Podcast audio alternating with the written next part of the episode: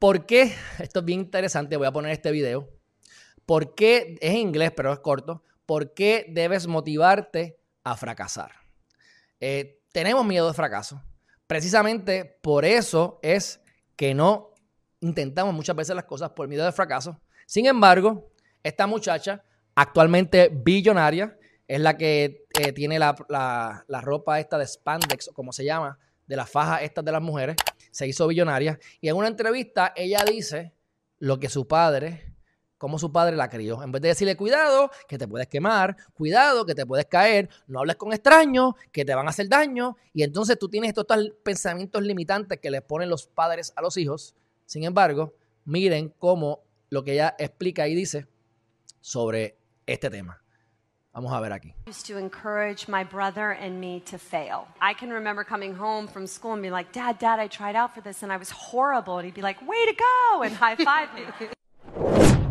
In this video, you will learn. Okay. Esa, este muchacho me cae bien, es bastante espiritual en su, en su postura, pero solamente quería que vieran esa parte donde ella habla de eso, es billonaria, este, sumamente exitosa, Sarah Blakely, mírala aquí, Sarah Blakely, es la de Spandex. Pues entonces miren cómo, ve, mira aquí las cosas de mujeres, pues a ustedes les gustan, ella por algo es billonaria, así que parece que la, el producto es bueno, así que para las muchachas aquí, pues sepan que, que puede tener ahí un buen producto para comprarle. De todas maneras, miren qué interesante el concepto de busca la manera de fracasar.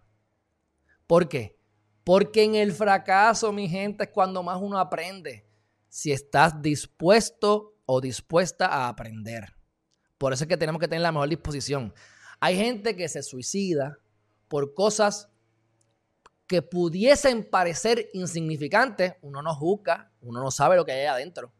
Pero probablemente hubo una dejadez en tomar acción y entonces en sentirte mal y en decir, no lo voy a hacer, esto es horrible. No, no, no, no, no, no, no.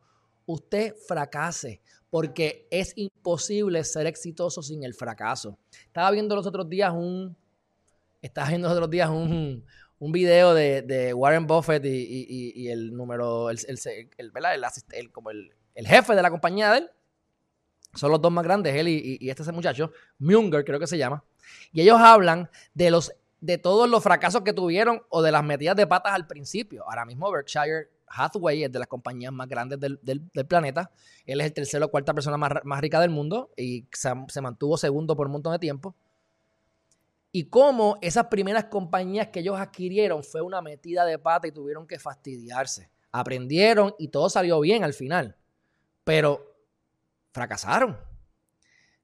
Walt Disney a los 56 años fue que vino a tener algo de éxito y no fue hasta después de muerto que, que tuvo el verdadero, verdadero éxito. ¿Entiendes?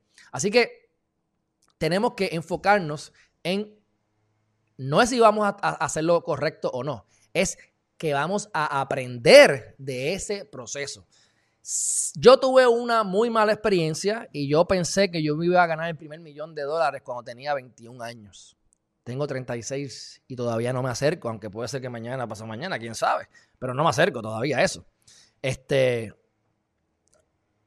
Pero ¿qué pasó? Yo tenía esta mentalidad de que las cosas se van a hacer de esta manera o de la otra manera. ¿Saben qué? Confié. Esa fue la metida de pata en un cierto aspecto, porque no, no, no es la de confianza, es no corroborar las compañías. Y para el 2002-2003, las cuatro compañías con las que yo estaba trabajando en cosas de, internet, todas se fueron a pique, todas me, cogieron el dinero y Jesús me dieron, creo que recuperé como 3 mil dólares de 150 mil dólares, pero supone que eso siguiera multiplicándose por ahí para arriba. ¿Y qué es lo que yo saqué de esta, de esta eh, experiencia? Primero, la gratitud.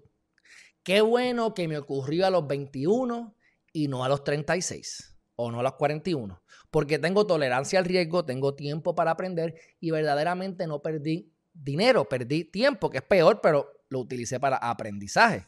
Obviamente, si yo voy a invertir en una compañía, yo le, yo le chequeo hasta los calzoncillos al, al, CEO, si es, si es necesario, y la mentalidad es diferente. Yo no estoy en cosas de multinivel, aunque a mucha gente le ha funcionado, porque muchas de esas compañías eran de multinivel y ese no era mi propósito, mi propósito fue por otro camino. Así que aprendí el inglés, aprendí a cómo me cogen de bobo, pero gracias porque fracasé y fracasé a los 21 no a los 41. Si yo me hubiese no me hubiese arriesgado, no hubiese tenido esa experiencia. Y entonces podemos ver lo que le ocurren a otras personas. Que entonces hacen muchísimo dinero en los 20, hacen millones de dólares, pero como no fracasaron al principio, o se confiaron, o no estaban preparados para ciertas cosas que podían ocurrir, no lo preveyeron, no se dieron cuenta, y a lo mejor a los 30 terminaron en bancarrota. No significa que a los 50 no estaban ricos otra vez, pero significa que si hubiesen aprendido eso primero, no hubiesen ido a bancarrota y hubiesen podido aprovechar esos millones por más tiempo. Así que demos gracias por los fracasos, pero enfócate en que ya que vas a fracasar, hazlo. Y si fracasas, celebra, porque te diste cuenta y entonces escribe cuáles fueron las lecciones de vida. Tremendo aprendizaje para esta muchacha, sumamente exitosa. Creo que es alguien a la que podemos eh, eh, escuchar, ¿verdad? Así que próximo tema.